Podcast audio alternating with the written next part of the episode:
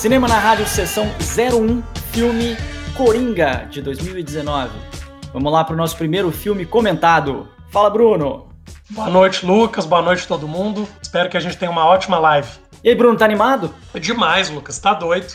Esse filme aí, esse filme mexe com muitas coisas, muita coisa pra gente falar. Tem mesmo. E a, e a divulgação ficou legal, né? Só de ver os trailers e o, os teasers, eu já fiquei super animado. E esse final de semana eu fiz uma maratona lá. Eu vi o Coringa e aproveitei e peguei os dois primeiros Batmans ali do Christopher Nolan, o Batman Begins, né, e o Cavaleiro das Trevas, porque aí tem aquela historinha toda para chegar ali até o Coringa. Aproveitei e revi essa, essa história toda aí. Então tô bem animado, cara. É, você fez uma ótima escolha, é, porque essa trilogia do Nolan mais recente, ela reconfigura os filmes do Batman até então lançados, que era mais até infantis, lá do Tim Burton de 89, 92, e essa trilogia do Nolan é muito boa. E tem o, a interpretação ontológica do Heath Ledger, que ganhou o prêmio lá póstumo, porque ele já tinha falecido quando ele ganhou o Oscar. Que dá uma boa discussão, né, Lucas? E aí eu já te pergunto para você quem é o melhor Coringa. Já é hora de responder? Então tá, cara. Então eu sei, eu tô de sacanagem. Não vou dar esse spoiler aqui da nossa live, né? Pelo amor de Deus, porque a gente precisa conversar disso. Mas é engraçado você ter mencionado os outros Batmans, porque, cara, são filmes que eu não tinha o menor tipo de conexão. Aquele carnaval, né?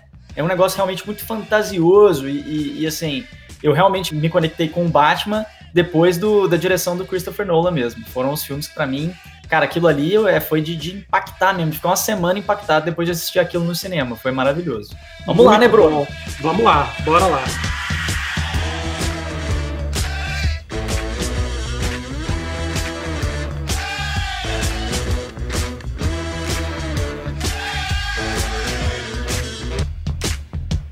Vamos lá, vamos começar com a sinopse, porque sinopse é importante para descrever. Pode ter gente que não viu, eu sei que todo mundo conhece esse filme, eu suponho que conhece, né? Foi um filme de grande repercussão. Mas vamos come começar com a sinopse até para a gente pegar o fio da meada para as nossas discussões, né? Vou deixar para você a sinopse, Bruno. Manda aí para nós. Beleza. Eu achei uma sinopse bem, bem resumida, Lucas, que, que acho que contempla muito o que o filme trata. E aí, mais uma vez, eu digo a diferença de sinopse e de spoiler sinopse e uma breve apresentação do filme. Eu tenho até não lido as sinopses e tenho visto os filmes sem ler nada ou ver nada sobre os filmes que eu tenho assistido. Mas, vez ou outra, eu, eu leio a sinopse até depois que eu vejo o filme. E o spoiler já é quando você conta algo importante do filme para alguém. Na internet está cheio de spoiler, é muito fácil de você achar pessoas que escrevem e que acabam contando o filme, e é bem desagradável que se não for isso, algum amigo às vezes comenta. E eu, pessoalmente, detesto pessoas que me dão spoiler de filme que eu não vi ainda. Então vamos lá, Lucas. Sinopse do Coringa, dirigido pelo Todd Phillips, de 2019. Isolado, intimidado e desconsiderado pela sociedade, pela sociedade o fracassado comediante Arthur Fleck inicia seu caminho como uma mente criminosa após assassinar três homens no metrô. Sua ação inicia um movimento popular contra a elite de Gotham City, da qual Thomas Wayne é o maior representante, que por acaso é o pai do Bruce do Wayne, do Bruce é, Wayne, que vem a se tornar o Batman. Então, bem resumido aí para a gente iniciar. Maravilhoso, cara. Então vamos o seguinte, vamos. É, não sei se a gente precisa dessa ordem, a gente pode ficar mais livre, né? Mas pensei da gente começar pela crítica, né? O que que você encontrou aí de repercussão da crítica é, do pessoal que você está conectado? É, como eu sempre gosto de, de ler as críticas, Lucas, e dificilmente eu deixo de ler alguma quando eu vejo algum filme, com o tempo eu fui afunilando a, as minhas buscas e acabei chegando em três sites principais de crítica: uhum. o Omelete, o Plano Crítico e o Observatório de Cinema. E eu adoro cinema, que eu sei que você conhece também. Nesses três é, sites que eu gosto muito, porque eu acho que eles são bem concisos, são lúcidos, trazem detalhes é, técnicos aliados a como o filme foi feito, as condições em que o filme foi feito. É, o, que, o que essas críticas trouxeram, Lucas, foi de uma excelente repercussão, muitos elogios, elogios para a direção, elogio para o roteiro, elogio para a atuação do Joaquim Fênix, que eu acompanho desde quando ele era criança, eu lembro que ele fez O Tiro que Não Saiu pela Culatra, que lá, quando ele tinha seus 14 anos, é, ele é da década de 80. Que, para quem não sabe, é irmão do River Phoenix, que é um ator que morreu de overdose. E ele era um ator bem promissor e ele acabou morrendo de overdose ainda novo, com 21 anos, se eu não me engano. O River Phoenix, irmão do Joaquim. E as críticas elogiaram bastante a atuação dele, ele ganhou o Oscar de melhor ator, ganhou o Globo de Ouro, que marca essa, essa premiação máxima que se pode dar a um ator. E, é, dentre outras coisas, Lucas e pessoas aí que nos assistem, o que a crítica trouxe, que eu acho que é bacana aqui para nossa discussão de hoje, foi um presente aos fãs da DC Comics. Geralmente tem essa polêmica aí da DC, da DC com a Marvel, a gente Marvel. pode falar disso uhum. no outro momento, uhum. mas o, o Coringa trouxe um presente para os fãs da é, DC Comics, porque a gente tinha ali até o momento Liga da Justiça, o Batman vs Superman, a origem da Justiça, e, e, o Mulher Maravilha, que não tinham sido grandes coisas, né? Tinham sido, inclusive, fracassos de bilheteria. Eu até vi, Lucas, essa semana, o Mulher Maravilha 1984 e achei péssimo. Nossa, eu, acho um filme é, muito ruim. Não indicado, né? Não indicado de forma nenhuma para o pessoal. Não indico de forma alguma, assim como Liga da Justiça. O Batman vs Superman também eu não indico. E da DC, que é o Esquadrão Suicida nem se fala, é terrível. é, você inclusive fica à vontade de se suicidar depois do filme. Então, da DC é. Comics, eu acho que o Coringa é que coroa para os fãs da DC Comics como um filme que atendeu ao público, à crítica e aos fãs. Maravilhoso. Olha, eu, a minha fonte principal, e a gente vai dialogando sempre que eu faço um contraponto ao seu, né? A minha fonte principal é Eu Adoro Cinema e o Rotten Tomatoes. O Rotten Tomatoes tem uma crítica internacional muito forte, assim. Inclusive, vários filmes bons, é, a crítica às vezes pega muito pesado e tal, em detalhes. Mas no Adoro Cinema, realmente foram só elogios também. E o que eu achei muito interessante, assim, a partir de alguns comentários que eu vi lá, foi a forma, né, que o Christopher Nolan, ele tentou trazer de um caráter um pouco mais sombrio para um Batman, que antes era muito fantasioso, como a gente acabou de comentar. Só que ele tinha um desafio de manter um filme mais sombrio para uma classificação etária possível. Vocês vão entender, gente, eu tô falando aqui do Batman, mas é por causa da conexão, né? Coringa é o vilão do Batman, a gente tem que comentar, não tem como. Mas então, eles tinham. É, existia essa intenção de trazer para um filme mais realista e mais sombrio. E outra segurar essa faixa etária. Só que o Todd Phillips, ele, ele entra de sola nisso. Porque ele faz um filme muito sujo, né? E muito transgressor. E assim, ele faz um filme tão sujo e tão transgressor, mas ao mesmo tempo uma sujeira e uma transgressão que cativam a gente. Porque no final das contas você é capaz não só de perdoar o Coringa, mas você é convidado, às vezes até inclusive no, na própria vivência empática com o personagem, de aceitar né, o que ele faz. E isso é uma coisa que eu quero discutir com você, que me chamou muita atenção né, é, ao, ao, empatizar com o personagem, o quanto que a gente fica conectado, assim, torcendo para alguma coisa dar certo na vida dele, e às vezes até com as rupturas que ele faz ali com a realidade, o quanto a gente se conecta mesmo aquilo sendo imoral. Isso eu acho absolutamente é, incrível. Essa discussão é fantástica, Lucas. É polêmica e, a gente já se conhece e a gente gosta de trazer essa polêmica aí para o nosso bate-papo.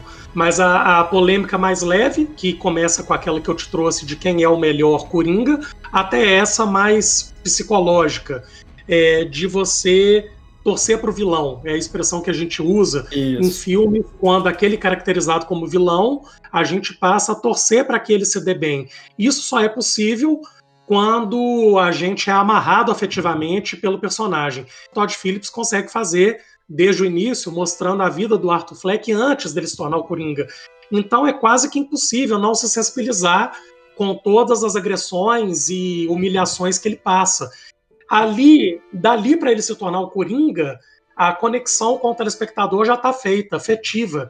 Então, eu concordo totalmente com o que você está dizendo. A gente meio que nem, nem fica com raiva ou nem, nem quer que ele se dê mal, assim, é curiosa, apesar de todas as atrocidades, né? Não, eu acho impressionante, não só o lance de torcer pro vilão, né, que você falou que eu acho que é uma, uma colocação bem feliz. Aliás, Bruno, deixa eu só te mostrar uma coisa. Eu trouxe aqui uma, uma coisinha para para completar minha live, tá? Então você não, não se incomode que eu vou comer uma pipoca aqui. Mas é o seguinte, cara. não só a discussão do ponto em que, é, de fato, a gente torce para o vilão, mas o quanto a gente algumas vezes se pega né, nas nossas sensações, nos nossos sentimentos ali de conexão com o personagem, é, contrariando o que a gente mesmo acredita. Né? Então, por exemplo, é, eu tô falando, você está falando de torcer para o vilão, mas eu me lembro, por exemplo, de uma cena do filme Tropa de Elite, que o Capitão Nascimento, ele tá, eles já estão ferrando com a vida dele, eu não sei se, eu não lembro se ser no 2, mas acho que ser no 2. E que ele, ele, ele alcança o carro de um deputado, ele tira o deputado do carro e ele soca o cara, bate a cabeça do cara no carro e etc. E você tá doido para ele fazer aquilo. Você fica, bate a cabeça desse cara. Eu lembro no cinema, o pessoal já tava, ah, todo mundo gritando na cadeira porque ele tava, ele tava socando o cara, né? Quer dizer, é um tipo de ato que é reprovável, mas que a gente tem a permissão artística ali do filme, ela permite que a gente entre em contato com as nossas raivas, as nossas indignações também, e as representações delas de uma forma muito incrível. Então ali com o Coringa eu senti muito isso também, né? Assim, tinha hora que, ah, faz alguma coisa aí, dá um tiro nesse cara, né? Assim, a, a minha representação imaginária de reação contra aquela humilhação, como você mesmo colocou. É, ativa em nós um senso de justiça, aquele senso de, ju de justiça que parece que anda meio adormecido nos seres humanos de maneira geral. Eu acho que com um filme com cenas tão fortes como a do Coringa, ele ativa esse senso e ele vem à tona com muita força. Então é um filme, tem uma expressão muito também associada ao cinema, que é o soco no estômago, que eu já li muitas críticas, né, falando filme tal é um soco no estômago, porque desde o início você fica bem incomodado com as cenas. É, eu lembro que no cinema, felizmente eu consegui ver no cinema ao Coringa a reação das pessoas com com os excessos de maltrato, e eu acho que nos dias de hoje, né, Lucas, de um, de um tempo para cá, a, as pessoas não têm tolerado mais com tanta facilidade, é, e infelizmente tem acontecido ainda muita coisa, né? Tem lá o Floyd, que foi morto pelo guarda, coisa nos Estados Unidos, coisa no Brasil, o jovem negro no Carrefour. Então, isso hoje toma uma proporção muito maior, é como se a gente mesmo não suportasse mais. Então eu acho que o incômodo que gera no telespectador diz também do momento atual do mundo. Então, como ele é de 2019, a gente não está nem falando de pandemia, até porque não tem uma relação direta com pandemia, ele ativa em nós uma, uma sensação bem desconfortável, junto com o momento que a gente é, experiencia na humanidade, que eu acho que é mais atual, da de não suportar mesmo, mas é, é bullying, é humilhação, injustiça. Então é como é retratado muito visceralmente, a gente fica fácil também de ficar do lado dele, vamos dizer assim, né? E a única referência que ele tinha, já entrando aí um pouco no aspecto mais psicológico, não era a única, mas a referência que ele tinha do apresentador de TV, que é alguém também que está distante, é, que interpretado pelo grandiosíssimo Robert De Niro, ele também é humilhado por ele. Então, quer dizer, Sim. nem naquele que ele poderia ter um escape de de consideração acontece. Então ele acaba até atirando no próprio Murray lá no meio do programa ao vivo, né? Eu, inclusive, eu coloquei aqui dois temas centrais. Aí já tô entrando, até pulei algumas coisas aqui, mas a gente vai voltando, indo e voltando, né? Porque fica mais saudável pro diálogo. Eu até coloquei aqui dois temas principais que eu identifico no filme. Um é a humilhação, e eu até selecionei aqui os pontos em que eu encontrei essa humilhação, né? Você comentou alguns. Tem primeiro, a primeira cena do filme é uma humilhação, ele é um palhaço, ele tá trabalhando no, do lado de fora de uma loja, os meninos roubam o cartaz, correm atrás dele e espancam ele. E logo depois ainda ele é humilhado no trabalho porque o cara fala: ah, como assim? Você tá me contando que você perdeu esse cartaz aí? Pra que, que os caras iam te roubar um cartaz? E ele caçoa dele também. Depois você tem a humilhação na frente da mansão Wayne, que ele também brinca ali com o Bruce, e ele é. O cara fala da mãe dele, etc. E ele fica super bravo, né? Mas o cara também caçoa, né, dele. Depois ele tem a humilhação no banheiro com o Thomas Wayne, quando ele busca por reconhecimento, o cara fala: Não, pô, sua mãe é uma louca, não sei o que, e ele soca ele. E, quer dizer, ele sofre essa agressão também pelo cara que era lá o ternão da cidade, né? Isso é até é um pouco surpreendente pro filme, porque eh, depois isso é uma outra coisa que eu quero comentar, mas ele toma um soco do Thomas Wayne. Depois tem a cena do metrô, tem a cena do metrô também, que é a cena que ele mata, né? Quer dizer, os caras caçoam dele porque ele tem aquele problema da risada, então ele é humilhado de novo. E tem ele também sendo exposto pelo Murray quando ele está no hospital com a mãe dele em rede nacional. Quer dizer, a humilhação é muito presente no filme mesmo. Isso é uma coisa é, muito forte. Então não tem como realmente você não empatizar depois de tantas cenas onde ele é massacrado. É, é, celebrou de várias cenas em que, em que vai sendo gradativo, né, Lucas? A, a, a transformação dele enquanto pessoa, transformação de personalidade. E eu fico pensando como psicólogo, Lucas, que é isso, né? Acho que todo mundo tem o seu basta, o seu ponto de não retorno, o seu ponto de, de limite. E aí isso se desdobra nas pessoas de várias maneiras. Tem pessoas que adoecem, tem pessoas que ficam submissas e subalternas a vida toda, que uhum. toleram que o outro dite a ele o que fazer da sua própria vida. E no caso do filme, né, tem pessoas que partem para agressividade, que a gente sabe que não é o melhor caminho, talvez seja até o pior, mas ali no filme é um caminho, uma direção que ele encontra para poder dar voz a, a tanta humilhação, a tanta repreensão. E se isso não se concretiza através da agressividade, do assassinato, falando já de maneira mais ampla, a, a, é curioso porque quando alguma, alguém é pego, né, Lucas? Alguém é indiciado, algum assassino é encontrado, alguém comete um crime, é muito comum que na história dessas pessoas seja marcada pela, pela pobreza afetiva na sua vida. Então não é que justifica, mas a gente também entende como psicólogo que infelizmente a agressividade, o estupro, a agressão, o assassinato são direções é, quando se tem ali um afeto extremamente precário. Mas a gente acredita, eu acredito, sei que você acredita também, que, ah, Lucas, e aí tem uma coisa fantástica para a gente falar, que a gente não pode deixar de comentar aqui, o atendimento com a assistente social, que é um desastre completo, e eu anotei aqui uma frase, ele fala para ela: "A minha vida toda eu não sabia que eu existia, mas eu, eu também existo". Anotei. Quando ele fala a coisa mais importante, ela não escuta. Então, assim, se o Arthur Fleck pudesse ter encontrado um psicólogo que oferecesse a ele as tais condições favoráveis que a gente tanto preza, né, para que isso aconteça, eu acredito que o caminho dele poderia ter sido outro. Eu notei aqui, né? Como se ninguém me visse antes. E agora as pessoas estão começando a me perceber. Exato. Algo que é muito importante disso aí, né, Bruno? Olha só. É que é, eu acho que na construção do personagem você vai vendo também que você falou muito do caminho da agressividade enquanto uma reação a, a, a essas situações. Eu acho que é uma questão com poder também. É, você vê ali no início do filme um, um sujeito muito desempoderado de si, né? Um sujeito muito frágil. E o contato que ele tem, é o que você falou, né? Se ele tivesse tido uma escuta diferente, ou se ele tivesse tido condições em algumas das suas relações, talvez ele desenvolvesse isso de uma forma saudável. Mas como ele não teve, ele, ele encontrou a sua própria forma de exercer o seu próprio poder. E aí o seu próprio poder foi através, por exemplo, do uso de uma arma, de um, um né, de um crime, porque ali ele recebeu essa, esse reconhecimento, essa valorização, que, por sinal, é a segunda palavra temática que eu encontrei no filme. Eu falei de duas, né? Que eu achei. A primeira é a humilhação e a segunda é a busca pelo reconhecimento. E aí você falou de situações no nosso cotidiano. Eu sei que uma coisa muito curiosa, por exemplo, que a gente vê na psicologia, né, é que pessoas que cometem delitos, crimes, muitas vezes elas elas gozam de ver a outra pessoa submissa a elas. Né? Então tem, por exemplo, é, assaltante que ele se enaltece, ele, ele, ele vive um certo tipo de gozo no momento em que ele vê a própria vítima implorando pela vida.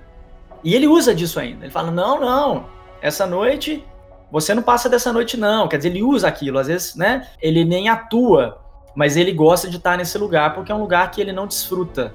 É um lugar de poder pessoal que ele não desfruta. Como você falou, na via da agressão, da agressividade, ou o poder ali com uma arma, não é o ideal, mas é o que ele dá conta de fazer. Então a gente vê muita construção do personagem passando por isso aí, né? E como que de repente depois quando ele mata aquelas pessoas no metrô, a postura dele muda completamente com ele indo para casa e aí ele já vai no corredor e entra no apartamento da, da vizinha, né? Que na verdade depois a gente vai descobrir que é uma alucinação, mas naquela cena como ele tá empoderado, você vê o andar, né? Como que é diferente. É uma cena maravilhosa, inclusive, na minha opinião.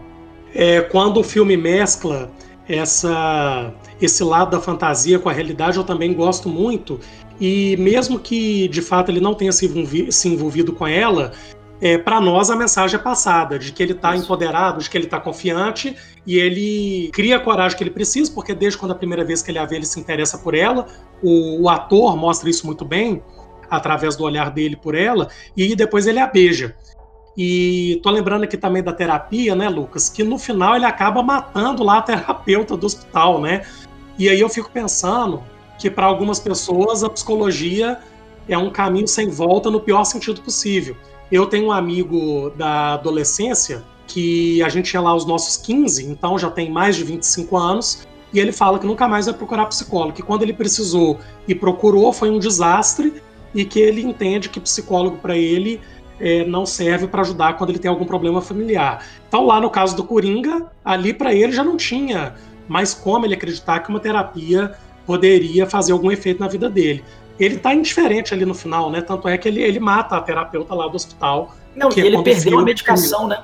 Ele perdeu a medicação dele também, né, no meio do filme. Ele fica sem acesso à medicação porque o sistema não tem mais. Eles cancelaram o programa dele lá, né?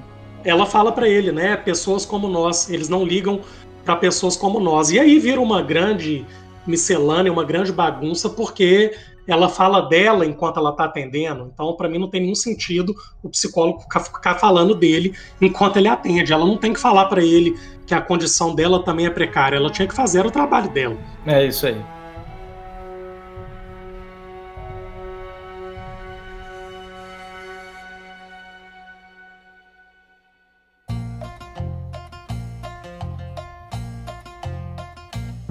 Bruno, mas agora em geral, né?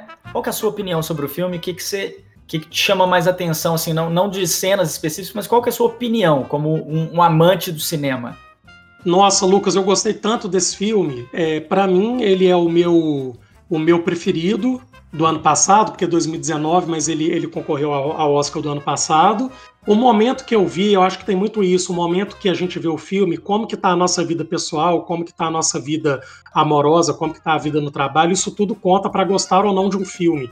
Sim. Eu lembrei aqui, por exemplo, de PS Eu Te Amo, que eu vi a primeira vez, adorei, e quando eu fui rever eu achei péssimo.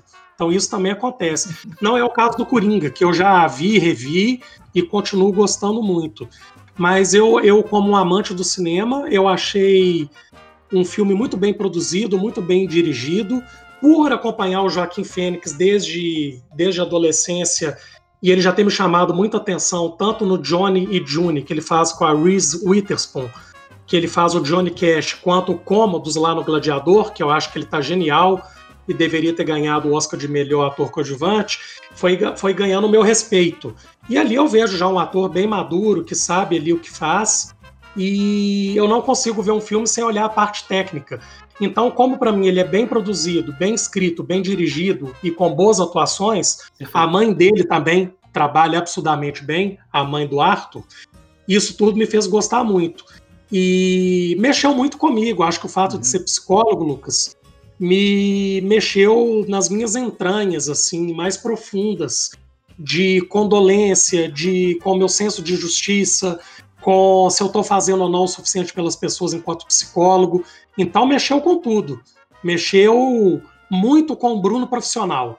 Se como que eu estou como psicólogo diante do mundo? O que, que eu estou fazendo pelo mundo enquanto psicólogo? Para evitar que pessoas possam ter um fim, talvez não igual ao dele, né? Mas um fim com amargura, com solidão, com angústia, com isolamento. Então mexeu muito comigo, Lucas, muito. Eu fiquei muito tocado pelo filme. Aproveita e te pergunto o que, que você, Lucas, achou, né? O que, que te tocou nesse filme? Eu achei um filme excepcional, mas duas outras coisas que duas outras palavras que me vêm. Primeiro, um filme muito artístico, porque as partes em que ele dança. Eu, por exemplo, Bruno, eu, eu, eu tenho uma, uma dificuldade muito grande de assistir musical. É um estilo de filme que eu não gosto.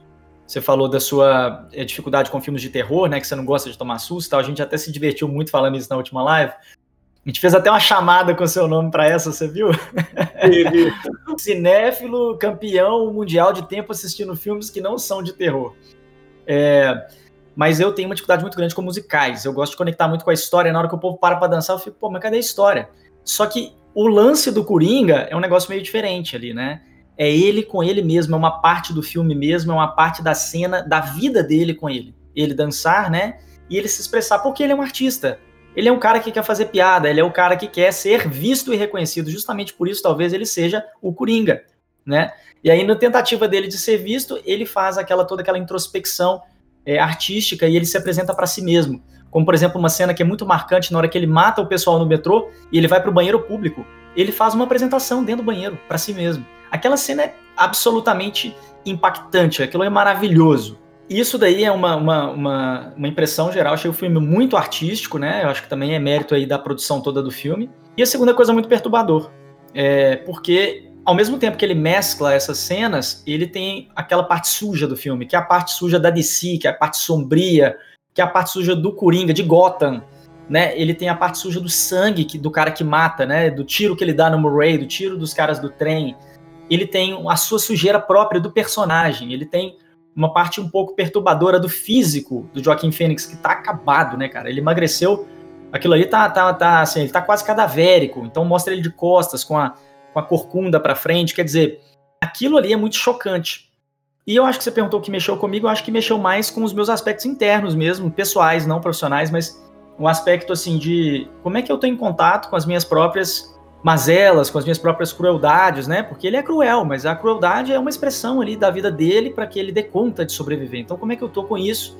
Como é que, como é que eu tô em relação às minhas próprias agressividades? E para nós psicólogos esse, esse, é um exercício maravilhoso, né? A gente tentar olhar para a gente dessa forma também, aceitando não só o que é legal, legalzinho, positivo, gostosinho de sentir, mas também aquelas outras partes que são um pouquinho mais delicadas. Essa cena, Lucas, ela foi gravada improvisada pelo Joaquim Fênix ele entrou no banheiro e começou a dançar por conta própria.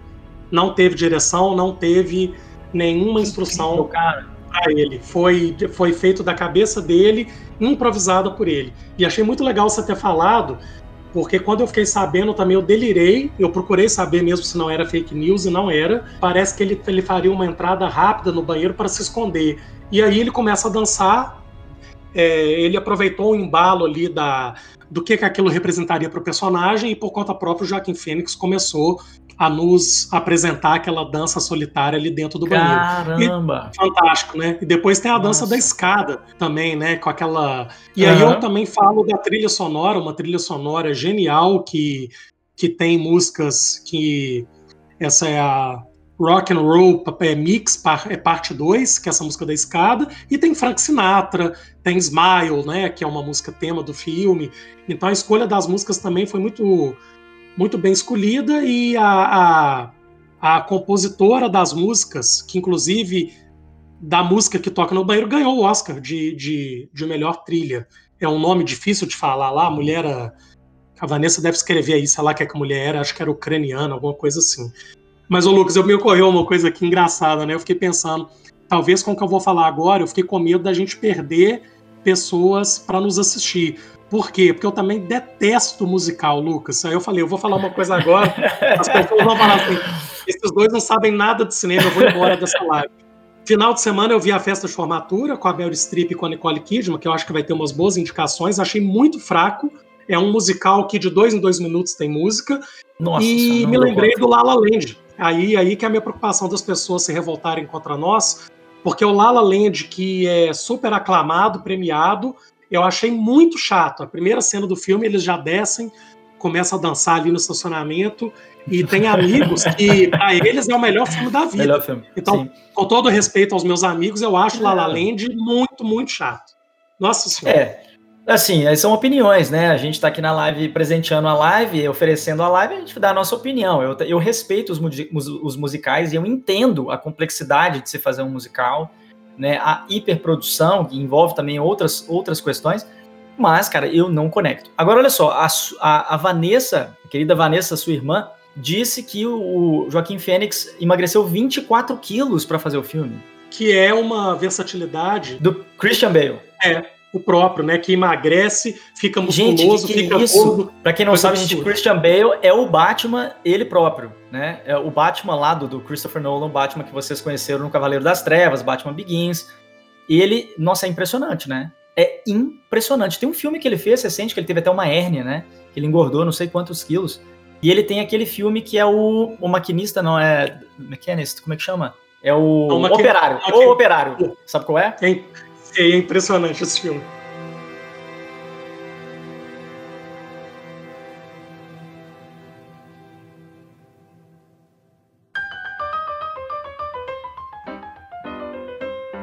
Bom, o pessoal tá comentando muita coisa aí do que a gente tá falando, né? a, a Thaís está dizendo, né, que o contexto pode ser proporcional para o adoecimento, né, comentando aquela parte que a gente falou que foi um pouco mais voltada à psicologia. A Alexandra Leleca, ela comentou o seguinte, ela falou que o Coringa desde a infância fez parte da nossa história, só que foi a primeira vez que vimos numa condição humana. E isso é uma coisa muito interessante. É uma diferença para a gente comentar, não sei se você quer entrar nisso agora, entre os dois Coringas, né, o Coringa deste filme e o Coringa do Cavaleiro das Trevas do Batman anterior, que foi com Heath Ledger que eu acho o seguinte, é, a gente pode comparar, né? Eu acho que comparar dois atores é bem difícil, para falar a verdade, eu tenho uma dificuldade enorme. Talvez seja mais fácil falar qual das interpretações que apelou mais para mim, né? Mas um fato é que são interpretações muito distintas, porque o personagem, a construção do personagem é distinta. Você tem o um filme ali do Batman Cavaleiro das Trevas, que é do Christopher Nolan, que ele quer uma, uma montagem de um filme mais realista, né?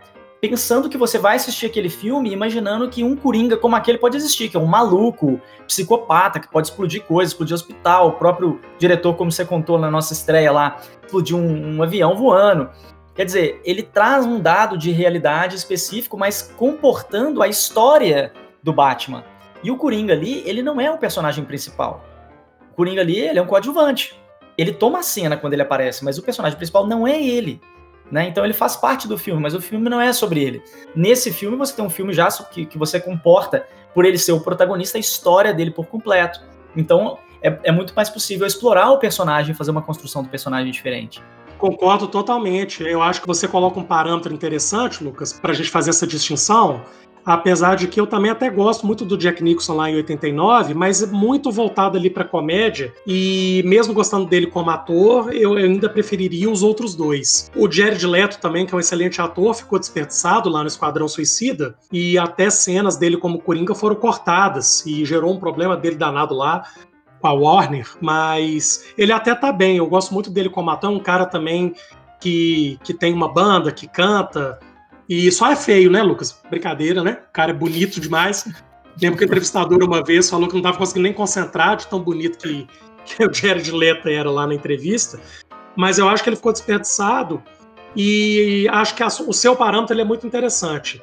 Porque o que me pegou, e aí talvez este seja o ponto para a gente realmente opinar qual que a gente prefere, mesmo sabendo que isso é bastante polêmico, é, foi que no Arthur Fleck, o Coringa do Joaquim Fênix, ele me ele mexeu mais comigo emocionalmente, justamente porque ele é o foco e porque a história dele até se tornar o Coringa é retratada de uma maneira muito dolorosa, então mexeu comigo emocionalmente demais. O do Heath Ledger não mexeu comigo emocionalmente.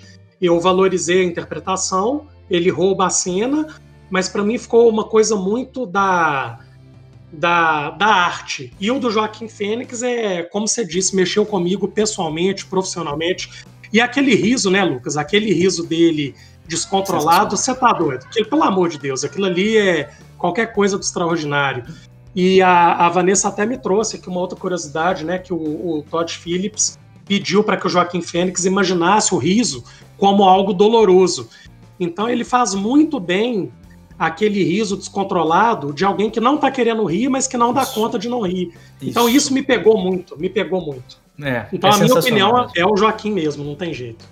Cara, então agora vou aproveitar já, pra, inclusive para mostrar que a gente não tem que discordar, né, a gente não tem que concordar. Eu prefiro a interpretação do Heath Ledger, você acredita? Ah, que beleza. Prefiro, e os, os motivos? Eu, eu não sei se é pela conexão com a própria história ali, que eu me envolvi muito com a, a, a, a trilogia ali, a sequência do Christopher Nolan, mas é, eu acho que ele incorporou o que eu conhecia do Coringa mesmo, como alguém psicopático, e eu, eu acho que ele conseguiu fazer isso de uma forma extremamente genial, artística, a maneira como ele incorpora o personagem, a maneira como ele vive o personagem, inclusive há rumores aí, né, que foi esse um dos motivos pelo qual ele se, ele se matou. Que ele ficou doido depois de incorporar o Coringa, parece que ele ficava repetindo umas palavras ali depois da gravação, né? Ele ficou meio estranho. E há rumores que foi por causa disso. Mas é, tem, tem algo de espontâneo no jeito que ele produz o personagem que eu achei muito incrível. Achei muito incrível. Os trejeitos que ele conseguiu encaixar com o personagem são trejeitos geniais, né? Ele tem um negócio da língua que ele que mexe a língua na boca o tempo todo, cara, que aquilo você olha para aquilo, você se perturba com aquela história, né? Com o cabelo, ele passa toda hora a mão assim para tirar a franja que cai na testa. ele tem aquele. Eu, me identifiquei porque é aquela história que os filmes do Batman, por terem sido muito aqueles carnavais, precisava de um personagem mais, é, mais do mal mesmo, um vilão de verdade. Eu acho que ele foi um, um primeiro vilão que eu falei assim, gente, não é possível o nível desse vilão. Né? E, inclusive, uma coisa que mudou muito, não sei se você reparou também, foi as roupas que eles usaram. O Coringa lá, do, do Cavaleiro das Trevas, ele é um Coringa que veste roxo. Né? E esse Coringa agora ele veste vermelho eu acho que esse jogo de cores também tem uma coisa diferente. Se você olha para a maquiagem do Coringa, do Coringa no Cavaleiro das Trevas, ela é uma maquiagem de um psicopata. Ela é uma maquiagem sombria. É igual o pica-pau. Você já viu que tem dois desenhos do pica-pau, cara? É sério. Agora, já. gente, vocês vão ver. Gente, dá coraçãozinho se vocês olharem isso. E se vocês não conhecerem, olha lá o pica-pau das antigas, que eu não vou saber falar os anos aqui. Mas o primeiro pica-pau, ele tinha aquelas peninhas no rabo maiores. Ele era roxo e ele tinha olheira. E ele era um psicopata, ele gostava de torturar lá o Leôncio. Ele, ele, tinha os dentes separados e fumava maconha também, super legal. Cara, e ele era muito louco. Você olhava o pica-pau, você via um maluco. Depois ele ficou bonitinho, azulzinho, sabe? Mas o primeiro pica-pau, ele tem olheira, que depois você olha. E é, foi a sensação que deu do Hit, do, do, do Hit Ledger. Ele, pica-pau psicopata, e o outro, um pica-pau um pouquinho. O, o, o, esse personagem do Coringa 2019 ele é inocente, né, cara? Ele tem algo de pueril nele, mesmo que depois ele vá se construindo e, e de fato mate, etc. Ele tem algo de pueril. O outro Coringa não tem. A gente só vê realmente ele de Coringa mais pro final do filme, quando ele realmente já tá. Aquela expressão dele também delirando com o que ele causa também é muito bom. Ele sorrindo, vendo as pessoas com máscara de palhaço, aquela confusão. E a questão da roupa, Originalmente, o Coringa do Batman usava o roxo, né, Lucas? E uhum. o Joaquim, ele se baseou num palhaço assassino para a questão do vestuário e da maquiagem. Era o John, John Wayne Gacy, que chegou a matar 30 pessoas e ele visitava festas infantis e hospitais para matar as crianças e adolescentes. Tô até me lembrando do It, né, Lucas? Que eu não vejo esse filme nem a pau uma obra eu vi. do medo. Eu vi, cara, mas assim, engraçado que ele não me pega. O palhaço ele não me pega muito. Tem gente que. Existe até uma, uma, uma, patologia, uma patologia catalogada, né? Que é o medo de palhaço. Eu esqueci o nome. Mas tem gente que tem em relação à figura do palhaço em si mesmo, né? Tem um pavor. E o It, ele já é muito mais pavoroso do que qualquer palhaço convencional, né? Deus me livre de encontrar aquilo na minha frente. Mas o filme não me pegou muito, não, cara. Eu assisti aquele filme, as criancinhas com palhaço ali não, não, não, me, não me catou, não, sabe? Só tem umas duas cenas que são mais assustadoras e isso tem um recurso cinematográfico que eu detesto nos filmes de terror, em alguns filmes de terror, que é o filme que ele acelera a cena, né? Então tem um fantasma lá atrás, assim, ó Aí de repente, ele, ele dá meio segundo e o negócio faz assim, ó, e vem até assim, até você, só que acelerado. Cara, isso me dá um nervoso, e aí no It tem uma cena que faz isso, né? E, e aí essa cena me pegou, ele me deixou quase, quase cair da cadeira.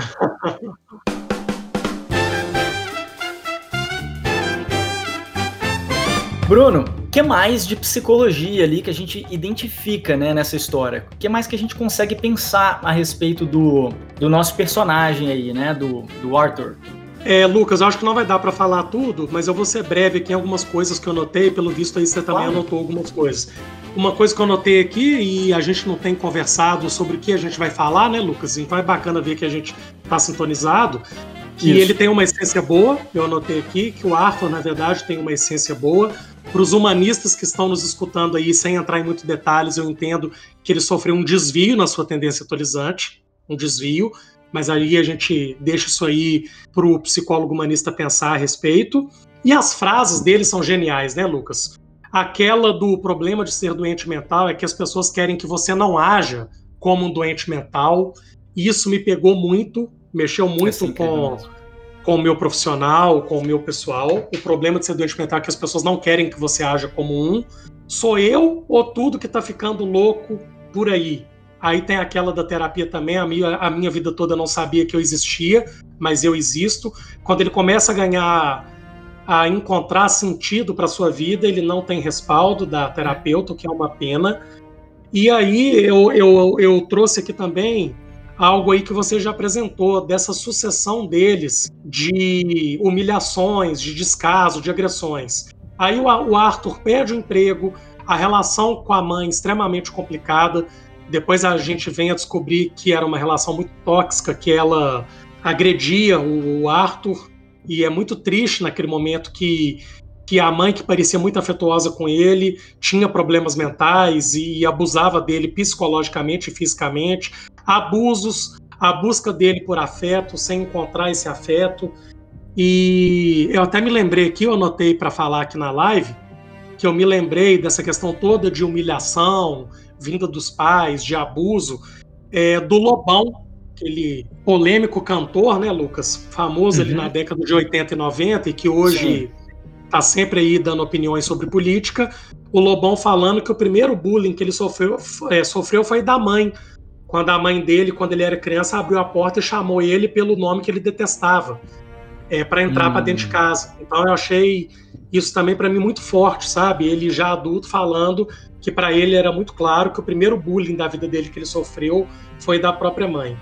E para dar conta desse sofrimento todo, ele cria um mundo paralelo, né, Lucas? Eu entendi assim, não sei se você concorda, que mundo paralelo que é esse? O mundo paralelo do stand-up, do Murray, que é o apresentador, da vizinha. Então é, é muito uma questão de sobrevivência. Para sobreviver a tanto sofrimento, ele encontra respaldo nesse mundo imaginário de fantasia, com pessoas também que não são reais, que, que não são da maneira como o Arthur vê. E eu entendo a dança ali do banheiro como uma dança de libertação, que você também já adiantou aí, que é talvez o maior momento de conexão dele com ele mesmo, logo após quando ele mata os três caras no metrô. É, eu pensei muito numa coisa que acontece, né? Porque, de uma forma geral, quando a gente vê Gotham no final do filme, aquela cena em que ele, inclusive, ele já tá todo arrebentado lá, e aí ele sai do carro depois de uma batida, né? É, você vê que há ali em Gotham um problema político, porque há uma diferença social muito grande e há uma revolta de classes sociais mais baixas contra figuras que representam classes sociais mais altas. Mas uma coisa muito curiosa que eu coloquei aqui, que eu acho que é muita construção da história, o, o Arthur, ele não queria saber nada de política, na verdade. Tudo que ele faz não é um ato político. E, e ele se envolve no meio disso, e isso é muito interessante. Ele não estava preocupado com Gotham, não estava preocupado com nada disso. Tudo o que ele queria era ser reconhecido. E aí, cara, é, como é que ele fez? Como ele não conseguiu do jeito convencional, ele acabou matando pessoas, né? E se tornou esse ícone, e ele gostou desse posto, né, naquele aquele lance do empoderamento que a gente falou. E eu me lembrei muito de um livro do, do Hickner, que eu tenho como uma frase, como uma frase muito forte, inclusive no trabalho como psicólogo, né, e até como psicólogo da abordagem que eu trabalho, que é o seguinte: é um livro de pessoa é, de pessoa a pessoa, porque você tem o de pessoa para pessoa do Royce e o de pessoa a pessoa do Hickner, né? É uma coisa mais ou menos assim, tá? Não vou saber reproduzir a frase perfeita, mas é, é uma coisa mais ou menos assim. O nosso maior desejo, no âmago mais profundo do nosso ser, é sermos profundamente reconhecidos e considerados por outro ser humano que inclusive é uma frase que eu achei que era do Escipio, mas não é. Depois eu descobri lendo esse livro que o Escipio pegou de lá. O Escipio, gente, para quem não sabe, foi um, um dos professores que eu e o Bruno tivemos, aí é um ícone da linha de psicologia que a gente trabalha. Né? Então, assim, ele queria ser reconhecido, né? ele fez tudo para ser reconhecido. Ele correu atrás do Thomas Wayne, tentou fazer o gesto lá para a vizinha, para ela achar ele engraçado. Ele foi no clube de comédia e tentou fazer graça. Aliás, tem uma cena muito curiosa lá no clube de comédia também, quando ele tá sentado na mesa assistindo o cara. Eu não sei se você percebeu, mas uma coisa muito curiosa. Quando as pessoas riam, ele não tava rindo. E quando ele tava rindo, as pessoas não estavam rindo. Tinha um descompasso da risada dele que mostrava que ele tinha uma desconexão com aquilo. E ele tava escrevendo no papelzinho dele, e uma hora ele escreve uma coisa assim. Eu tinha notado aqui, até esqueci, mas ele escreveu uma coisa assim no papelzinho. É, eu vou achar aqui daqui a pouco, mas ele escreveu assim: piadas sobre questões de sexo ou piadas sobre sexy, as pessoas acham engraçado. Então você vê assim que ele não estava sentindo, ele estava tentando de uma forma mais literal, né, que é, é muito típico até da, das psicoses, né, funcionar ali tentando achar o que as pessoas sentiam. E ele virou um cara que ele tentava entender como é, ele devia ser observando as outras pessoas. Você vê como que tinha essa incongruência mais forte, né? Agora a gente não pode desconsiderar que ele foi agredido na infância, né? se eu não me engano, muito, não sei se eu estou errado, bate, ele, a mãe dele bateu com a cabeça dele num radiador, né? Então, assim, há todo também um desdobramento de sequelas neurológicas que ele pode ter tido aí para a gente compreender se, o, que, o que de fato ele teve, porque o filme é sobre é, saúde mental, né? Ou doença mental. Aí a gente usa o termo que for mais apropriado. Ótima lembrança sua aí, Lucas, dessa cena do stand-up, aquelas risadas dele durante o stand-up, aquilo ali é demais, Lucas. Aquilo ali é assustador a interpretação dele. É, assim. é, genial. Ele dá umas risadas e ele também não tá nem aí, né? Em, em ser percebido por esse descompasso. Ele simplesmente não. acha graça e ri. E as pessoas se é, olham assim para ele e a, a, atuação dele chega a ser assustadora. Eu não queria deixar de falar uma coisa, Lucas, que me escapou aqui quando eu discutava Manda. antes, mas uma coisa que eu acho que é bacana a gente também trazer é o seguinte: é, do filme mostrar um pouco mais do lado do Thomas Wayne, pai do Bruce. Ah, porque eu anotei isso também, cara. Eu anotei isso também. Que os outros filmes é, mostram muito a cena dos pais serem assassinados e isso faz é, é o gatilho principal para ele para ele se tornar o Batman. Mas eu não me lembro, né, de, de, de nenhum outro filme ter mostrado um pouco mais dos pais do Bruce. E eu acho muito bacana essa ideia de mostrar não só que eram seres humanos, e isso implica pessoas falhas, que eventualmente podem ser egoístas, mesquinhas, mas o, o, Thomas Wayne ser mostrado como um cara mesmo de caráter duvidoso, um cara muito arrogante. É, isso eu achei muito bacana. De não é porque ele é pai do Batman, pai do Bruce, é, que, que ele, é, ele deveria ser necessariamente uma pessoa boa. Então eu ia falar isso lá atrás quando você falou do Thomas e me lembrei agora. E isso também eu gostei bastante no filme, do Thomas Wayne não ser mostrado como um cara essencialmente é, bom ou que quer o bem das pessoas. Ele era ganancioso, era mesquinho, era arrogante. Então você mas, anotou isso aí também, né? Anotei, mas como eu vi o Cavaleiro das Trevas de novo para a gente fazer essa discussão, a minha, minha observação era justamente a contraposição dos dois filmes. Porque no Cavaleiro das... Na verdade, não foi nem no Cavaleiro das Trevas, foi em Batman Begins, que é o primeiro da série do Batman agora, né, o, o mais recente. Que o, o, Bruce, ele anda de metrô, chegando em Gotham com os pais. Ele fala, pai, você que construiu esse metrô? Ele falou assim, é, filho, aqui na cidade as pessoas não conseguiam locomover. E eu coloquei o dinheiro aqui porque isso vai ajudar muita gente a ir de um lado para o outro. E aí ele falou assim, pai, aquela é sua torre? Que era a torre Wayne lá, né, que é um símbolo de Gotham. Aí ele falou assim, Aí, aí ele falou assim: é. Aí ele falou assim: você trabalha lá? Ele fala: não, não, eu prefiro trabalhar no hospital. Deixa para pessoas mais importantes ficarem lá na torre. Tem toda a cena de quando ele cai no poço, que ele é resgatado pelo pai dele, o pai dele absolutamente carinhoso. E uma cena muito interessante do uh, Bruce, que é o Batman, na verdade, com o Alfred, depois que ele passa aqueles tempos lá na montanha, procurando o Hazagul, né, que ele treina e dá, dá aquele negócio todo, e ele volta, ele quer dar bota fogo lá no negócio inteiro e volta para Gotham, porque descobre que o propósito dele, a missão dele é ajudar lá em Gotham. E ele volta de jatinho, depois de ter passado lá pela cadeia, poço, um monte de coisa. E ele senta no, no avião com o Alfred e fala qualquer coisa que ele quer voltar para Gotham para ajudar. E o Alfred fala com ele é, qualquer coisa e, e fala assim: É, o seu pai quase quebrou uma vez tentando fazer isso. Né? Então, o filme do Batman mostra um Thomas Wayne absolutamente generoso, carinhoso e bacana. Mas na versão do Coringa 2019 a gente vê realmente um Thomas Wayne arrogante, estranho, né, agressivo, e isso foi uma coisa que me chamou muito a atenção também. Achei sensacional. Muito bacana o contraponto, não me lembrava do Begins, já tem, já tem algum tempo que eu vi. É bem interessante e, e deixa o público, né, deixa nós com consistência para fazer uma discussão como essa. Afinal de contas, quem era o Thomas Wayne? Mas é, uhum. esse lado humano, quando ele é retratado, sempre me pega um pouco mais. Quando esse lado humano é trazido. Até me deu vontade de rever aí o Begins, porque é um filmaço. Mas eu, eu fiquei curioso de rever esses momentos aí dele com, com com o pai. Uma coisa que eu queria também te trazer, Lucas, que eu não sei se você percebeu, não sei se nas nossas andanças aí pela vida você já percebeu essa, essa característica minha, mas eu também sei que você é muito crítico. Então, eu, eu, Bruno, eu me percebo muito crítico. Então, eu consegui achar, vamos dizer assim, né, uma coisinha, um defeitinho no filme que me incomodou. Do Coringa? E... Só pra entender, o do Batman, do filme Coringa, né? Do Coringa, é. E eu ah, tá, queria okay. saber o que, que você acha disso. Porque é o seguinte, olha que curioso. É, eu consegui captar isso de uma forma muito sutil. Nem sei se eu não é- também estou viajando muito. Só um parênteses, não é da idade, não, né? Não é da idade, não, né? não, não. Ah, tá. Depois eu falo. Então, então desse aí, porque eu também vi um negócio aqui que eu quero comentar com você. Vai.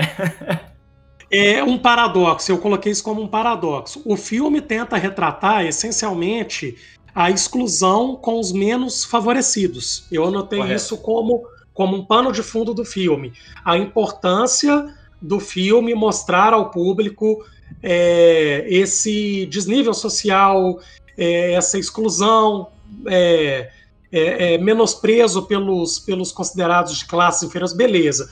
E aí, para que aquela cena onde o anão é ridicularizado, Lucas?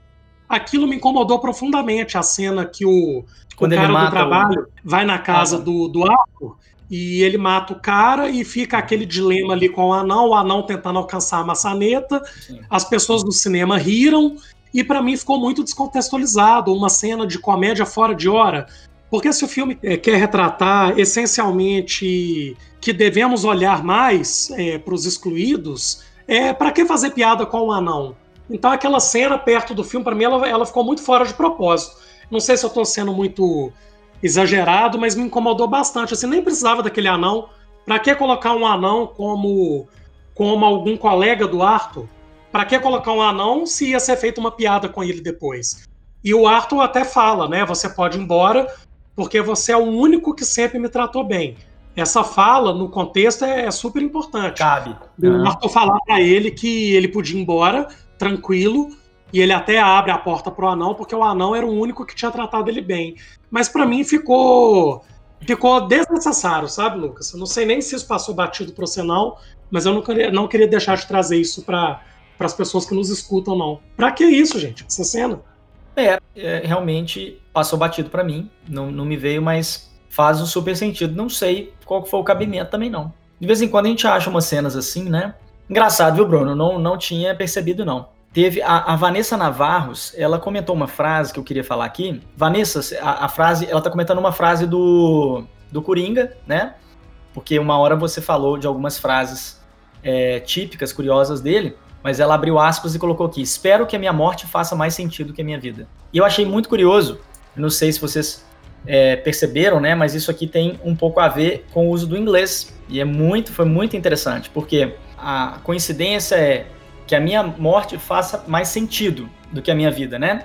E a palavra sentido em inglês é sense, que é uma palavra que na pronúncia fica muito parecido com cents, que é centavos.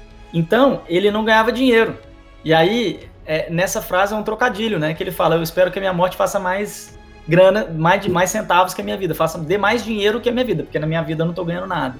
Né? Makes Nossa, more fantástico. sense ou make, makes more sense né? É um, é um trocadilho, na verdade. E a, na hora que a psicóloga lê, ela dá a entender, a psicóloga, assistente social, sei lá quem era, ela dá a entender que é, é, ela enfatiza a palavra e eu, eu peguei.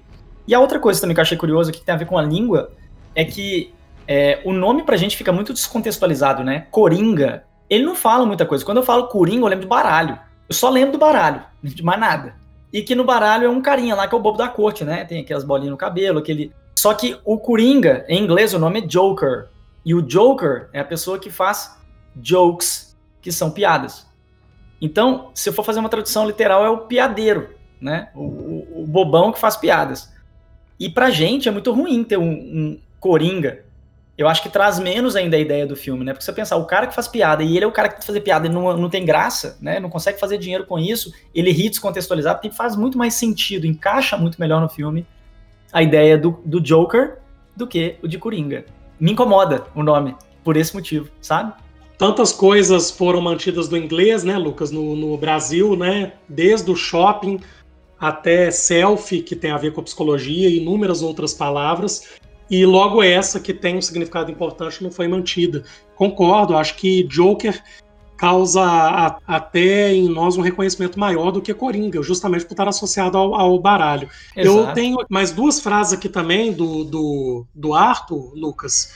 É, não estive feliz em nenhum momento da minha vida, uma frase pesadíssima. Ninguém pensa como é ser o outro, e aí o filme evidencia a falta de empatia. Então você já falou dele incongruente, já falamos de desvio da tendestolizante, agora nós estamos falando do problema da falta de empatia.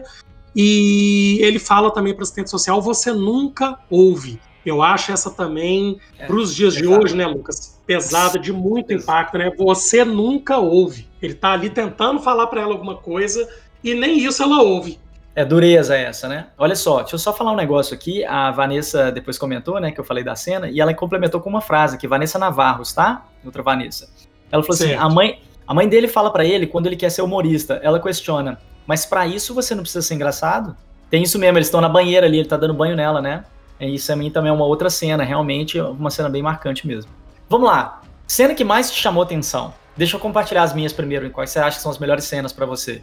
Cara, eu pensei em duas. Eu vou falar primeiro porque eu não te falei que eu ia. A gente não combinou de eu te fazer essa pergunta, nem de compartilhar essa pergunta, então você vai pensando aí. Duas. A primeira é aquela que eu, que eu comentei com você, que é depois que ele mata o pessoal e ele vai pro banheiro público no metrô. Essa cena para mim foi absolutamente incrível. E a segunda, cara, é a cena que ele tá em casa, o telefone toca uma hora lá, acho que o telefone toca, e ele entra na geladeira. Cara, essa cena eu falei, não, não é possível que esse cara fez isso comigo. Ele entrou na geladeira, Bruno. entrou na geladeira. E eu não sei como que você entendeu essa cena, mas para mim é cadáver, né? Morto, frio. É, eu, eu, coloquei que ele encontra refúgio. É, refúgio né? dentro da geladeira, eu encontrei aqui, mas é muito legal pensar com, com morte também. Me deixa em paz que eu tô morto. Me deixa em paz que eu tô morto. Quero saber, morri. E aí isso, isso aí foi muito interessante para mim. E as suas, Bruno?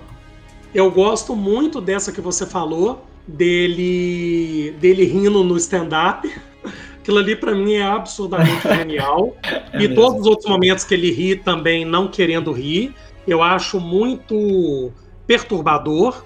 A dança no banheiro e ele dançando na escada por causa da música, que eu acho absolutamente genial.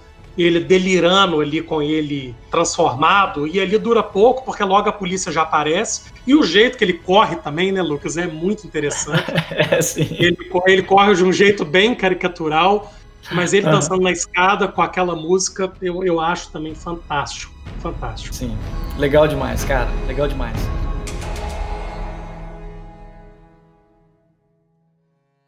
Bruno, é o seguinte, a gente precisa encerrar, senão a gente vai até amanhã, né? A gente madruga. A gente deve ficar por aqui, mas antes disso, uma observação clara para vocês aqui, olha, nós teremos um período, a partir das próximas lives, que vocês vão sugerir filmes pra gente, vocês vão votar. A gente não começou a fazer isso porque a gente está implantando o projeto agora. E tem uma logística muito forte de coisas que a gente tem que fazer. Então, a partir do próximo filme, a gente já vai começar com essa, com essa, essa programação. Logo depois da live, a gente abre sugestões, vocês podem mandar pra gente. A gente vai selecionar ali das sugestões que vocês mandarem três melhores e a gente vai botar essas três como uma final para vocês votarem, tá? Então, só para vocês saberem que isso vai acontecer. Mas como a gente não teve tempo hábil, porque a gente está implantando agora, a gente fez também a escolha do segundo filme e Bruno vai anunciar agora para vocês. É isso, gente. A partir então do, do Sem Ser o filme daqui a 15 dias, dos seguintes, vocês vão participar então votando dentre três opções disponíveis. E o filme que eu sugeri para discutirmos daqui a 15 dias, anotem aí, dia 3 do 2, às 21h15, é o 100 Metros, filme disponível na plataforma de streaming Netflix. E esse filme ele foi indicado por um colega meu de trabalho que tem um gosto muito, muito parecido com o meu. Dificilmente a gente indica filme um para o outro e ou eu ou ele não gosta.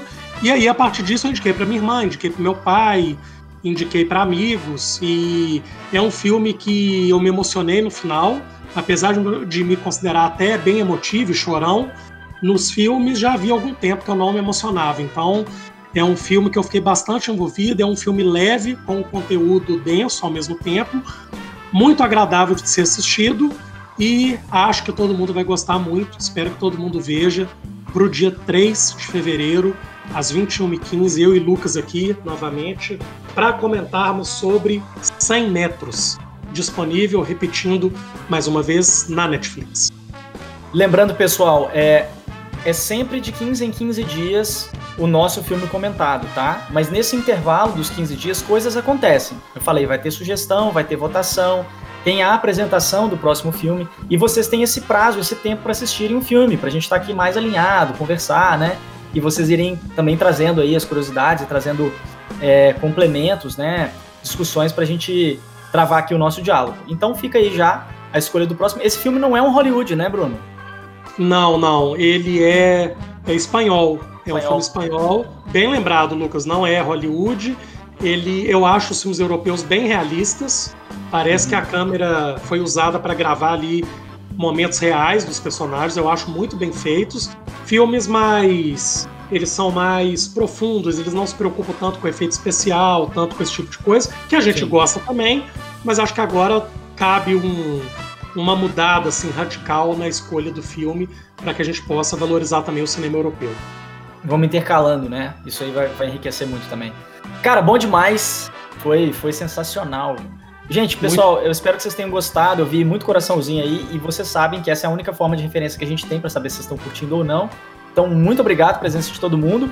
O episódio vai ser transformado, essa live vai ser transformada em podcast, tá? Para vocês encaminharem para outras pessoas que vocês acham que podem gostar também. Isso vai acontecer na quarta que vem. Toda quarta seguinte, uma semana depois, essa live sai em podcast. Tá legal? Então vocês podem mandar pro pessoal. E para quem quiser estar tá mais perto, entra lá no perfil da Rádio Self, clica lá em cima nos três botõezinhos, nos três, nos três pontinhos e coloca a notificação de publicação de story para vocês acompanharem.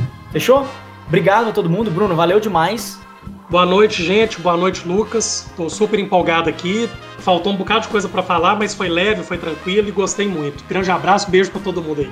Aqui, só uma observação. Agora no final você falou de um jeito que eu lembrei de você lá no cinema, emendando uma sessão na outra, que você falou: Boa noite, Lucas. Gente, eu tô muito empolgado hoje. Falei, pô, já vamos começar mais um filme aqui.